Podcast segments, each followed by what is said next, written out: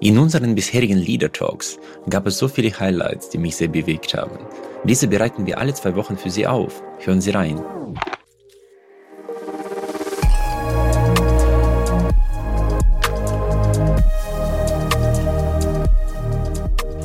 Das Problem ist auch, dass der Schlaf eben nicht nur wichtig ist, um das, was man am Tag erlebt hat, nachzubearbeiten und das Wichtigste mitzunehmen und in den Langzeitspeicher zu überführen, sondern der Schlaf äh, ist auch eine wichtige Phase, in dem Teile des Gehirns, die unter hoher Arbeitsbelastung stehen am Tag, eben auch tatsächlich sich mal ein bisschen erholen können nicht? und regenerieren können.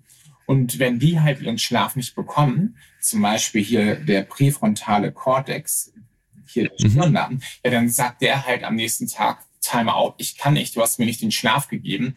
Und dann hat man eben tatsächlich auch so Probleme wie, dass man zum Beispiel unter Stress überhaupt nicht mehr das, was man eigentlich kann, auch abrufen kann. Und das ist natürlich auch wichtig. Der Schlaf schafft auch Voraussetzungen, dass ich ähm, leistungsfähig am Tag bin und nicht nur neue Dinge erlernt habe. Ich denke, das ist sehr wichtig. Das muss man in der, in der Bewertung des Schlafes und der Rolle des Schlafes mit einbeziehen. Das heißt, in Ihrem Falle, wie Sie es ja in Ihrem Beispiel, wenn ich dann natürlich lange in die Nacht hineinpauke, erstens wird der Schlaf mir wohl nicht im gleichen Maße helfen, diese Dinge in den Langzeitspeicher zu überführen. Aber noch viel schlimmer ist, dass ich meinem Hirn nicht die Ruhe ge gegönnt habe, die es benötigt, um am nächsten Tag mit im vollen Umfang einen Zugriff auf, auf das, was ich erlernt habe, auch zu haben. Obwohl ich es sozusagen irgendwo in meinem Stübchen habe, kriege ich es nicht raus. Weil es mm, sagt, abzurufen. ich bin zu müde. Ich habe keinen Bock darauf, das zu suchen. Nicht? Mm, mm. Das, äh, Ah, diese Regenerationsfähigkeit des Schlafes. Ich habe jetzt mal ein Interview gesehen von Habib Nurmagomedov, das ist einer der besten MMA-Kämpfer aller Zeiten, ja. wird so bezeichnet. Und als er gefragt wurde, wie er so für die Erholung sorgt. Und er sagte, wissen Sie, viele nehmen irgendwelche Supplements und äh, Massagen und so weiter. Seine Lösung war auch tagsüber zu schlafen zwischen den Trainingseinheiten. Der hat ja, glaube ich, mhm. zwei, dreimal pro Tag trainiert und er sagte, die beste Regenerations äh, Möglichkeit ist der Schlaf. Dass er diese, es gibt ja diese, Bi, wie heißt das nicht biphasal, sondern die Möglichkeit nicht nur nachts zu schlafen, sondern auch tagsüber, so wie früher. Mhm. Wie heißt das? Polyphasischen Schlaf, nicht das Genau. Schlafen. Mhm.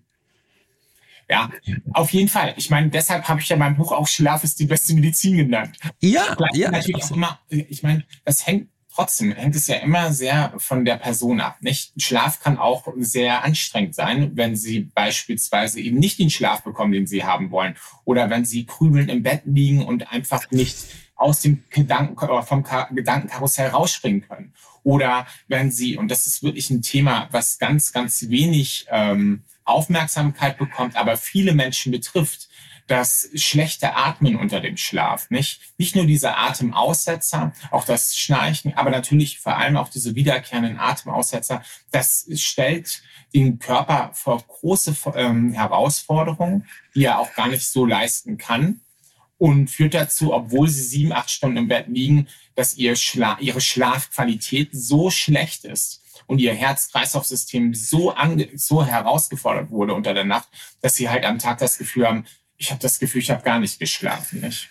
Aber klar, mhm. Schlaf ist, wenn es, ähm, wenn wir jetzt mal über diesen MMA-Kämpfer hier sprechen, klar, das ist ein Leistungsbooster und viele Sportler, immer mehr Leute, die halt professionell zum Beispiel Sport betreiben, haben das auch für sich erkannt wenn man natürlich auf dem Niveau ist, dass man ein, auf einem ganz, ganz hohen Niveau mit anderen im Wettbewerb steht, weiß man, die wenigen Prozente, die ich da noch rauskitzeln möchte, was kann ich da machen? Und da kann Schlaf definitiv ein Game Changer sein. Wenn man jetzt den Amerikanern zuhört, die überzeichnen ja sehr häufig. Da gibt's ja Matthew Walker, das ja. ist sozusagen Professor Benedikt aus den USA, der, äh, der zeichnet ein sehr düsteres Bild. Wenn man zu wenig schläft, äh, dass er zehn Jahre weniger Lebenszeit ja. und auch die Qualität des Alters ist deutlich schlechter.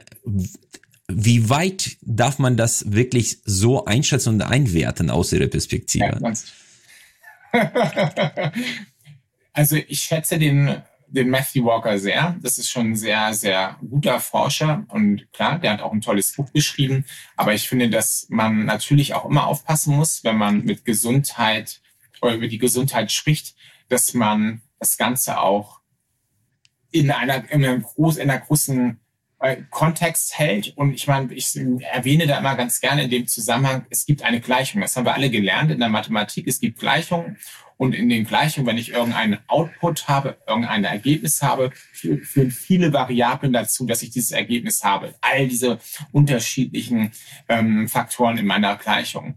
Und das ist natürlich auch so im Leben. Das heißt natürlich, der Schlaf spielt schon eine, eine gute und eine wichtige Rolle, aber jetzt nicht in dem Maße, dass er die einzig ausschlaggebende Variable ist. Ja? Wenn ich nicht regelmäßig zum Beispiel zum Arzt gehe, auch wenn ich dann älter werde und Vorsorgeuntersuchungen mache oder wenn ich irgendwelche Krankheitszustände habe, ich weiß nicht, einen hohen Blutdruck, und dann muss ich meine Arzneimittel nehmen. Ja, all solche Dinge spielen eine Rolle, dass ich mit Leuten auch Kontakt habe. Ja? Man sagt auch, das, das Socializing. Es ist wichtig, dass ich auch im, im Alter, und je älter ich werde, weiter ein gutes Netzwerk habe, mit dem ich mich austauschen kann. Dass ich gesund esse, dass ich mich gut bewege. Da kommen so viel Genetik, da kommen so viele Aspekte zu. Und manchmal, ich bin ein wenig verwundert, muss ich zugeben, manchmal, er ist ja eigentlich aus England, aber er ist in die USA gegangen und hat dort seine Forscherkarriere angefangen und auch wirklich dann zur Krönung gebracht, ja, geführt. Aber er ist schon sehr amerikanisch in seiner, in seiner Darstellung. Ja. Natürlich ich weiß auch, dass er manchmal solche Sachen sagt wie, ja, wenn du weniger als fünf Minuten weniger schläfst als sieben Stunden oder sogar, sogar auch acht Stunden, was gar nicht der Empfehlung entspricht, dann sieht man gleich Effekte auf, dein Leist, auf deine Leistungsfähigkeit. Ich glaube, dass er zwecks der Vermittlung von Fakten ganz gerne sozusagen die Boundaries, die Grenzen ein wenig stresst und das Ganze wirklich sehr, sehr dehnt. Aber der, der Begriff ist halt auch sehr dehnbar. Und klar, Schlaf ist wichtig. Schlaf spielt eine wichtige Rolle. Aber wir dürfen ihn auch jetzt nicht in dem Maße überhöhen, dass man das Gefühl hat, wenn ich eine Nacht nicht geschlafen habe, dann habe ich schon zehn Tage meines Lebens verloren, nicht? Einverstanden.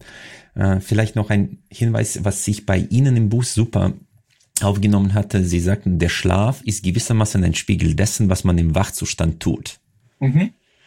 Und, und das bedeutet, wenn man jetzt darüber nachdenkt, wie man seinen Schlaf optimiert oder verbessert, dann beginnt das schon ganz früh am Morgen. Ja, sie empfehlen auch, sehr, sehr früh aufzustehen und nicht sehr früh aufzustehen, sondern bereits nach dem Aufstehen die Sonnenstrahlen zu genießen, ja. ja. weil da vertreibt man vielleicht Melatonin. Ich weiß jetzt nicht, was der Grund dafür ist, aber das ist eine der besten Empfehlungen, die man so hört ja. Ja, für den Morgen. Also es ist einfach so viele Leute, wenn sie an den Schlaf denken und an die Vorbereitung des Schlafes denken, so an die letzten zehn Minuten, nicht? Auch ja, jetzt wollen wir mal das Licht ausmachen, Handy soll ich auch mal ein bisschen weglegen. Aber es ist so, dass unser Schlaf durch zwei ganz wichtige Systeme gesteuert wird. Das eine heißt der sogenannte homöostatische Schlafdruck. Ich mache es nicht zu kompliziert. Je mehr Sie am Tag machen, je länger Sie wach sind, desto mehr Schlafdruck haben sie. Nicht? Und den müssen sie natürlich aufbauen. Wenn sie jetzt sagen, ich bin immer eine bestimmte Zeit einfach nur wach, ja, wie kann ich den Druck aufbauen, indem ich physisch und mental aktiv bin? Damit baue ich einen Schlafdruck auf. Die zweite wichtige Komponente ist halt ihre innere Uhr. Die steuert, wann sie Müdigkeit spüren können und auch ummünzen können, Schlafdruck in, dass sie auch tatsächlich einschlafen. Und die innere Uhr, die braucht halt, die steuert eben nicht nur den Schlaf, sondern auch das Wachsein.